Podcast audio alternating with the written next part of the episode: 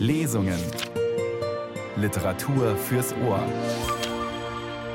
Ein Podcast von Bayern 2 mit Judith Heidkamp. Am Dienstag war wieder Bayerischer Buchpreis. Zwei Kritiker und eine Kritikerin diskutieren die nominierten Bücher vor Publikum, loben, bemängeln, wägen ab und kommen dann live zu einer Preisentscheidung für Sachbuch und Roman, jeweils mit 10.000 Euro Preisgeld dotiert. Bayern 2 ist Medienpartner bei diesem ziemlich einzigartigen Buchevent und deshalb gibt's heute natürlich mehr zum preisgekrönten Roman. Vaters Meer von Dennis Utlu.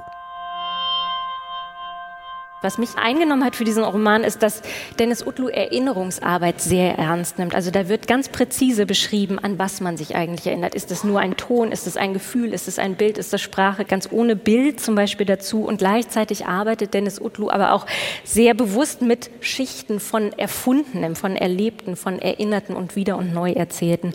Und reflektiert insofern permanent mit, aus welchem Stoff eigentlich die Erzählungen unseres Lebens sind. Und das klingt jetzt alles so ein bisschen so, als wäre das nur interessant für Menschen, die sich für Erzählebenen und Erinnerungsarbeit interessieren. Aber das ist gleichzeitig eine ungemein warme Familiengeschichte, finde ich, die einen unmittelbar berührt. Und deshalb bin ich auch sehr dankbar, dass Dennis Utlu die Einladung angenommen hat und dass wir diesen Roman hier besprechen dürfen. Kritikerin Marie Schöss war das, die für den BR in der öffentlichen Jury saß und hier ihren Favoriten beschrieb. Die Mitjuroren schlossen sich nach bewegter und unterhaltsamer Diskussion an. Ganz zu hören gibt's die übrigens in der ARD Audiothek, Stichwort Bayerischer Buchpreis. Marie Schöss hatte längst vor der Veranstaltung am Dienstag den Roman im Büchermagazin Divan auf Bayern 2 vorgestellt und dafür auch mit dem Autor Dennis Utlu gesprochen. Ausschnitte aus dem Gespräch heute bei uns und eine Lesung aus Vaters Meer mit dem Schauspieler Thomas Letto. Wir wissen eigentlich nie so genau, was in der Vergangenheit passiert ist, selbst in der eigenen Biografie, weil durch das Erzählen oder auch ins Gedächtnis rufen die Dinge bereits verändert werden. Und das hat mich immer fasziniert. Diese Tatsache, dass, dass es ein Gefühl für die Dinge gibt, wie sie gewesen sein könnten, ohne zu wissen, wie die Dinge gewesen sind, ist für mich ein Raum, in dem ich mich kreativ austoben kann. Aber äh, mit Austoben meine ich nicht, dass es einfach nur ein Entertainment ist, sondern es ist schon eine Suche nach Wahrheit. Eigentlich kann ich mich nicht genau erinnern, ob mein Vater wirklich tief einatmete angesichts der fünf statt drei Scheine. Es könnte sein, dass er an jenem Tag in diesem Musikgarten voller Liebe und Freude 500 Mark zahlte und auch keine Scheu vor 1000 gehabt hätte. Yunus ist 13, als sein Vater nach zwei Schlaganfällen ins Locked-In-Syndrom fällt und fortan gelähmt im Bett liegt, nur über die Augen kommunizieren kann.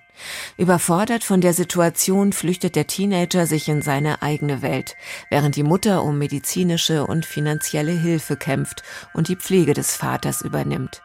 Erst als Erwachsener, als der Vater tot ist, stellt Yunus sich seinen Erinnerungen und Fragen auf der Suche nach dem Menschen, den er verloren hat und auch auf der Suche nach sich selbst. Am Anfang stand ja die Erinnerung, der Versuch von Yunus, also von dem erwachsenen Yunus, sich an seine Kindheit und an seinen Vater zu erinnern. Damit geht es ja auch direkt los, sofort.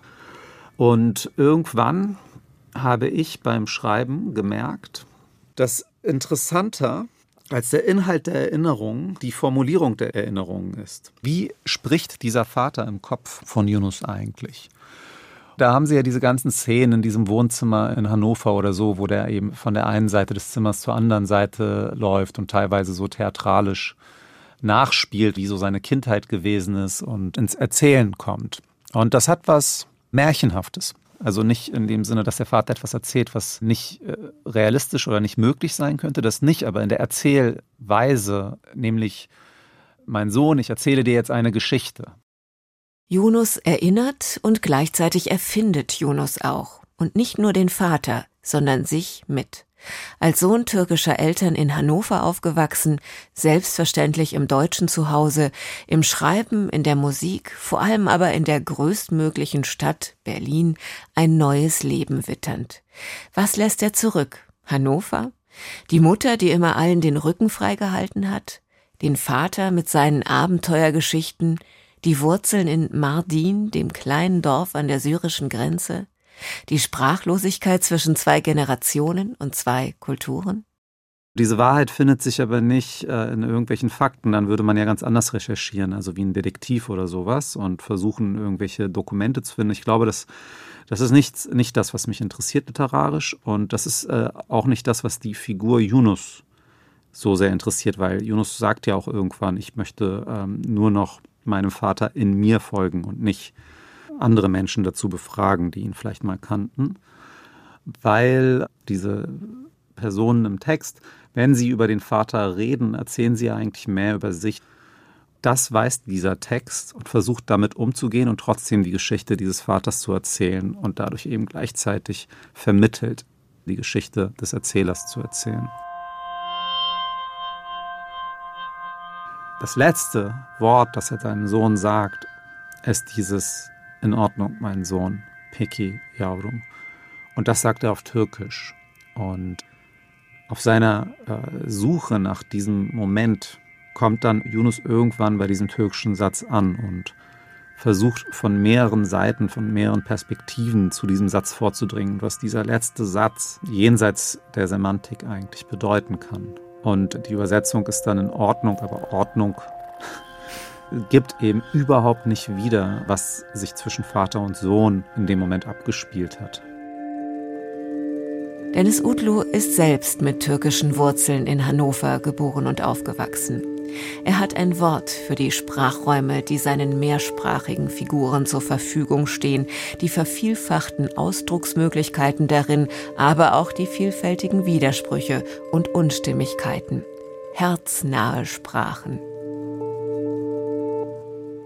Sein Türkisch war in gewisser Weise mein Deutsch und mein Türkisch so gesehen sein Arabisch die Sprache, die uns mit unserer Mutter verband und die eine andere Sprache war als die, mit der wir durchs Leben schritten und nach uns selbst suchten. Es sind alles mehrsprachige Menschen, also auch vor der Migration. Und irgendwann stellte ich fest, dass diese Erinnerungen, nach denen Yunus ja sucht, sich nicht immer übersetzen lassen bzw. sich verändern, wenn sie übersetzt werden. Also das Wort Hörsturz zum Beispiel auf Deutsch und das türkische Wort Kulakinmesse oder Kopf, Kafa oder Schicksal, Kader und so weiter. Natürlich gibt es Entsprechungen dieser Worte für die türkischen Worte im Deutschen, für die deutschen Worte im Türkischen, aber diese Entsprechungen, die äh, füllen nicht den Sinnraum. Im Grunde genommen entsteht dieser Sinnraum erst durch die Übersetzung selbst und das hat mich fasziniert. Die Worte bekommen eine zusätzliche wenn man gewagt sein will, könnte man sagen, die eigentliche Sinnebene in der Übersetzung. Thomas Letto hat in der Regie von Irene Schuck das erste Kapitel aus Denis Utlus Roman Vaters Meer gelesen. In dieser Woche hat er den Bayerischen Buchpreis bekommen. Unser Name ist bedeutungslos, sagte Vater. Ein Name, den ein Beamter seinem Vater, also meinem Großvater, gegeben habe.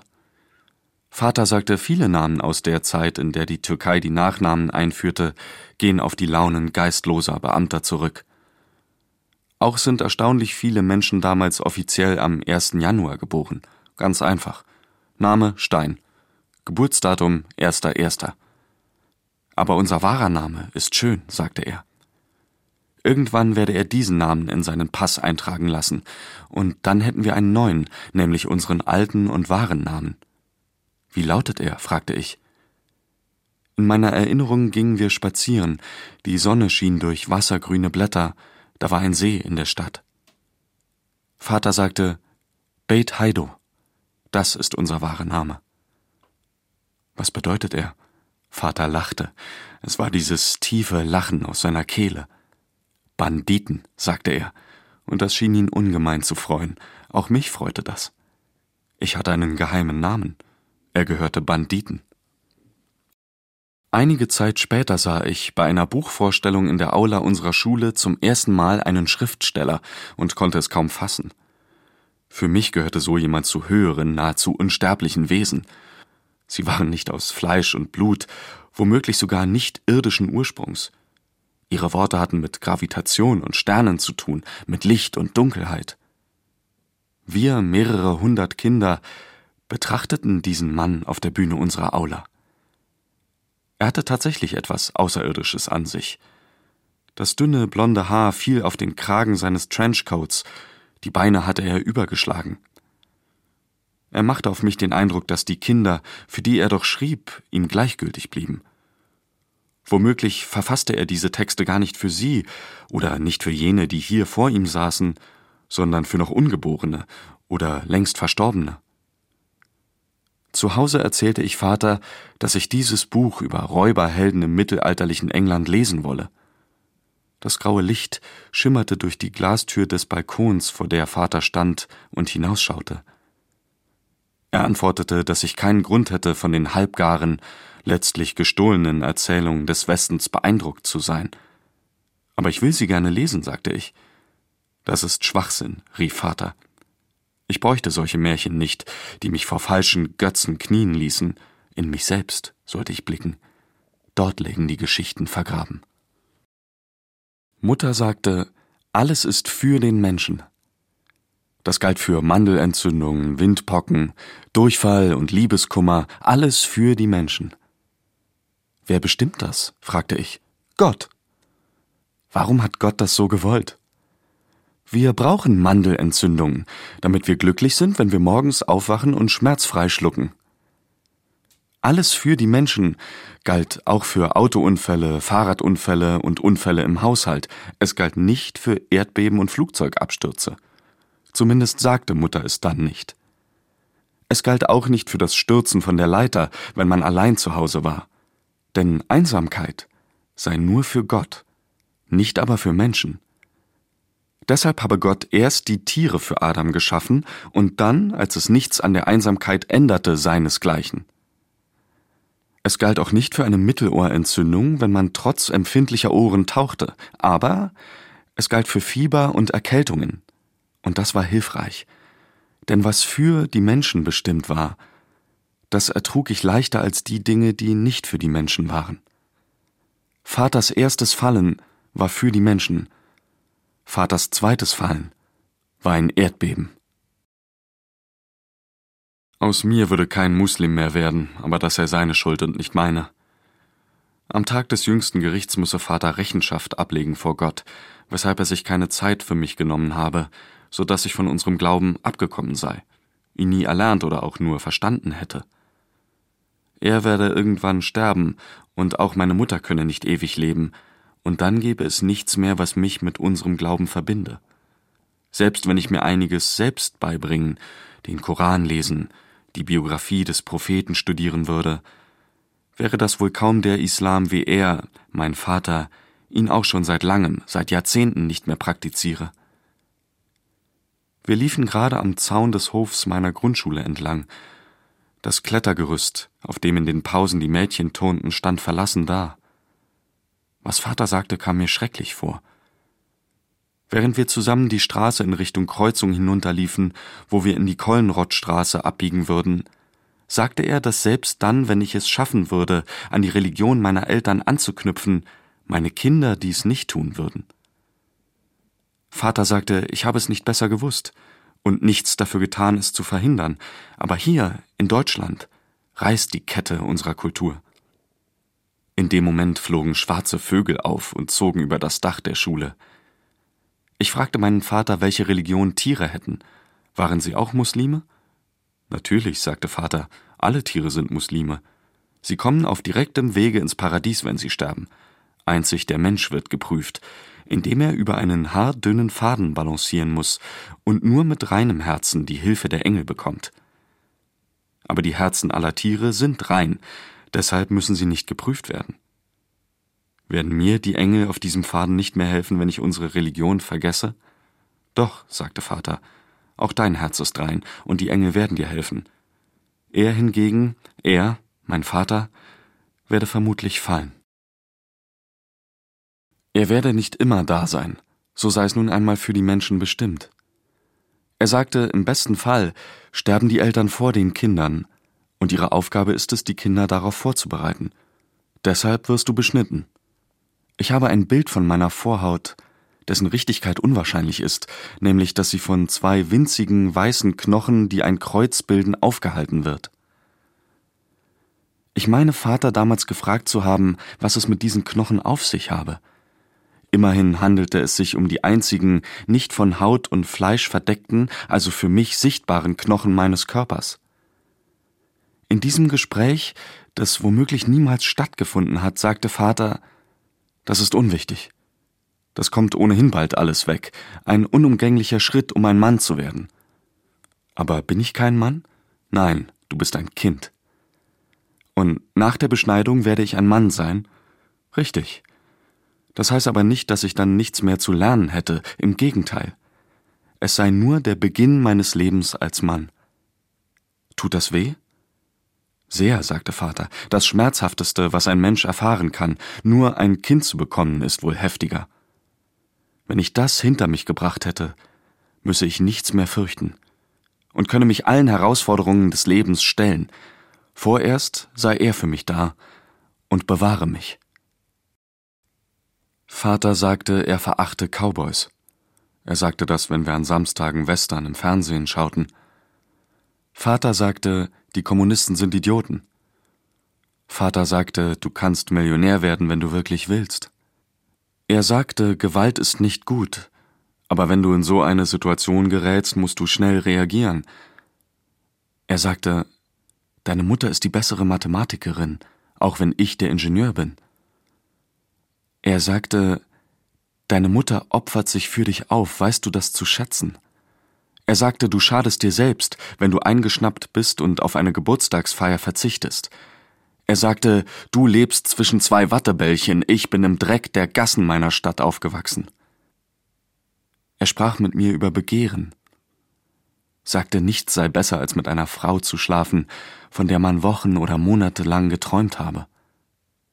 Ich sagte ihm, dass ich die Augenbrauen der Frau im Film, den wir zuletzt gemeinsam gesehen hatten, so schön fand und mich fragte, wie sie wohl nackt aussehe. Er sagte Eleganz zeige sich nicht an Nacktheit, sondern an ausgewählter Kleidung, der Art, wie sich jemand bewegt und an den Worten.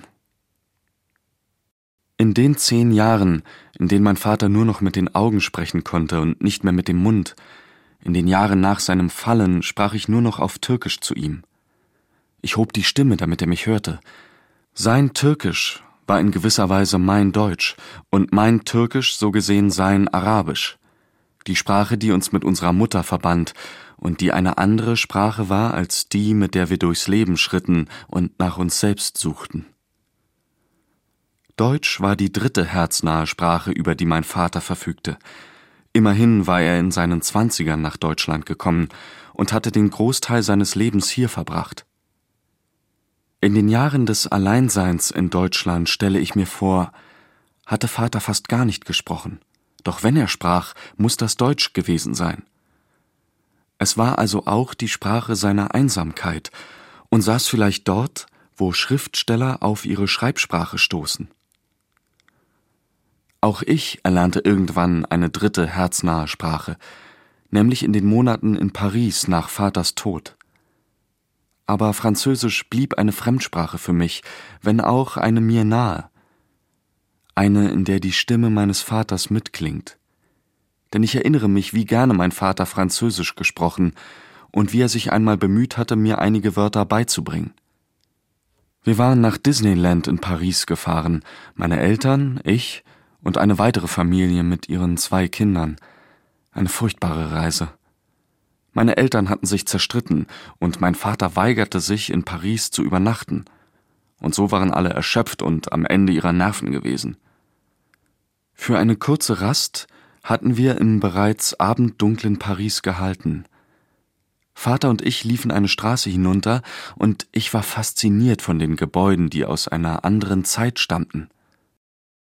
Für ein Kind, das in Hannover in einem Nachkriegsbau aufwuchs, in jener Stadt also, die im Zweiten Weltkrieg zu 90 Prozent zerstört worden war, bargen diese Häuser etwas Fantastisches.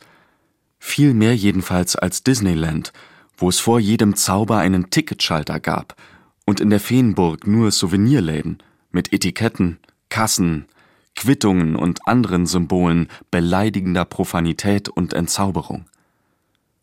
Wo du hinsiehst, Geschichte, sagte Vater, als wir durch diese Straße spazierten. In der Nähe war die Trasse der Metro zu sehen, und später, als ich in Paris lebte, suchte ich in der Gegend um Bir Hakeim nach dieser Gasse, durch die ich mit meinem Vater gelaufen war. Uns rannte damals ein Junge entgegen, etwa in meinem Alter. Er hatte krauses Haar, war dunkler als ich und sah uns ängstlich an. Mein Vater machte ihm Platz und gab ein Zeichen, dass er sich nicht zu fürchten brauche, dass dieser Mann mit seinem Sohn nachts in einer leergefegten Gasse von Paris völlig ungefährlich war. Der Junge rannte an uns vorbei. Warum hatte er Angst? fragte ich Vater. Hättest du keine? fragte er mich. Nachts, alleine? Ich dachte, Franzosen sind hellhäutig und haben glattes Haar, sagte ich. Und Vater antwortete, dass der Junge so wie ich sei, nur dass seine Eltern vermutlich aus Algerien gekommen waren und er in Frankreich lebe und meine Eltern aus der Türkei und ich in Deutschland, aber letztlich sei er wie ich. Fortan verband ich diesen Jungen mit Paris, und nichts symbolisierte für mich das Frankreich meiner Zeit mehr als ein arabisches Kind, nachts allein in einer Gasse, umringt von erhabenen Häusern aus dem 19. Jahrhundert. Die eine einzige Frage, die ich meinem Vater stellte, als er nur noch mit den Augen sprach, bezog sich auf die Sprache seiner Mutter. Sprach Großmutter Türkisch? Vaters Augen blickten nach oben, was Nein bedeutete. Sprach sie Arabisch? Vater schloss die Augen für einen Moment, sein stimmloses Ja. War sie Araberin? Vaters Augen zeigten nach oben. Kurdin? Vater schloss die Augen. Sprach sie Kurdisch? Vaters Augen zeigten nach oben. So glaubte ich verstanden zu haben, dass meine Großmutter, die ich nur ein einziges Mal gesehen hatte, nämlich bei meiner ersten Reise nach Mardin, Kurdin war, die aber weder Kurdisch noch Türkisch sprach, die niemals lesen oder schreiben gelernt hatte und deren Muttersprache Arabisch war. Mutter sagte, es sei fraglich, dass mein Vater mich richtig verstanden hätte. Ich hatte meinem Vater diese Frage Ende der 90er Jahre gestellt. Der Bürgerkrieg in der Türkei hatte seinen Zenit gerade überschritten und auch in unserer Wohnung in Hannover für heftige Ausbrüche gesorgt, politische Auseinandersetzungen, bei denen meine Mutter von Separatismus sprach und ich von Auflehnung.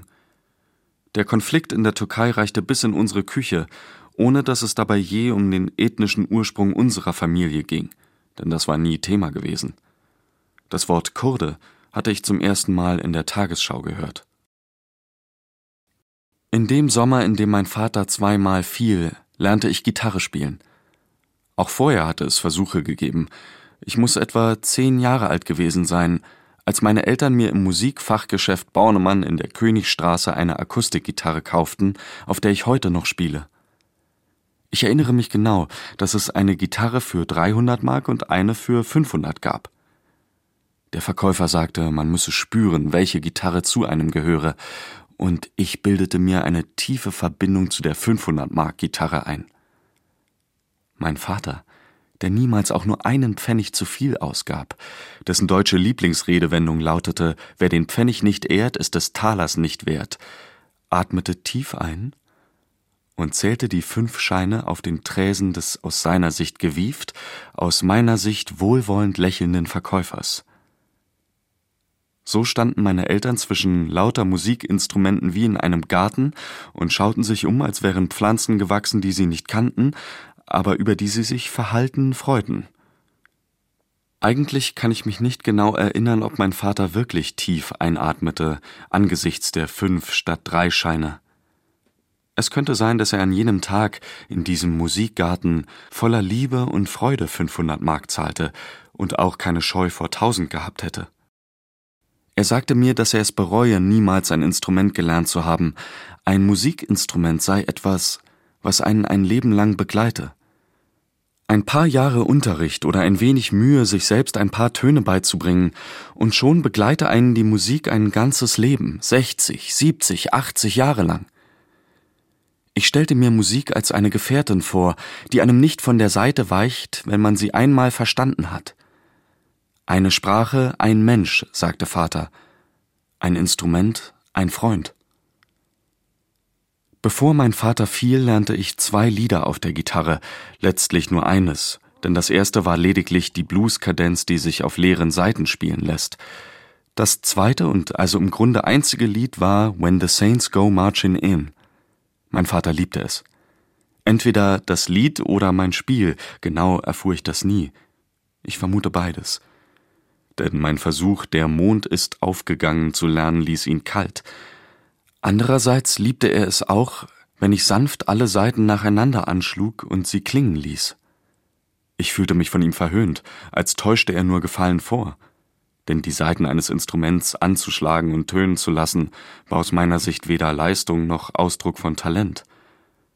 Heute denke ich, dass diese Lieder und die leeren Saiten, die ich für Vater anschlug, so gut wie die einzige und seltene Form von Musik waren, die es bei uns zu Hause gab meine leeren Seiten und die Musikauswahl der Sendung Köln Radiosu. Aber wenn es so beruhigend war für Vater, ihm so gefiel, die leeren Seiten einer Gitarre zu hören, weshalb legte er dann niemals eine Schallplatte auf? Oder nahm das fernsehgroße Tonbandgerät in Betrieb? Weshalb drückte er nie auf die Play-Taste des Kassettenrekorders?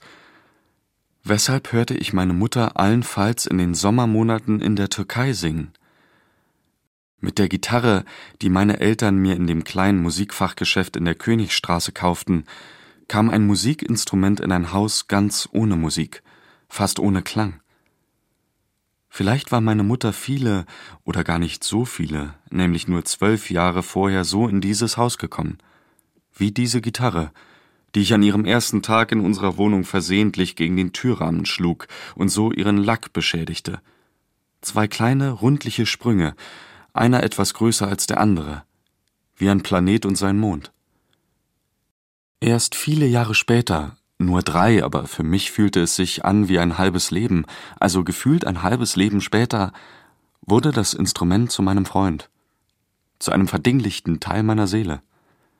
Es war Sommer, es roch nach Meer, an den Abenden flanierten Jugendliche mit unstillbarem Begehren am Strand. Ich war dreizehn Jahre alt. Mein Vater fiel. Ich lernte auf der Dachterrasse eines Cafés, das Regencafé hieß, von Fremden das Gitarre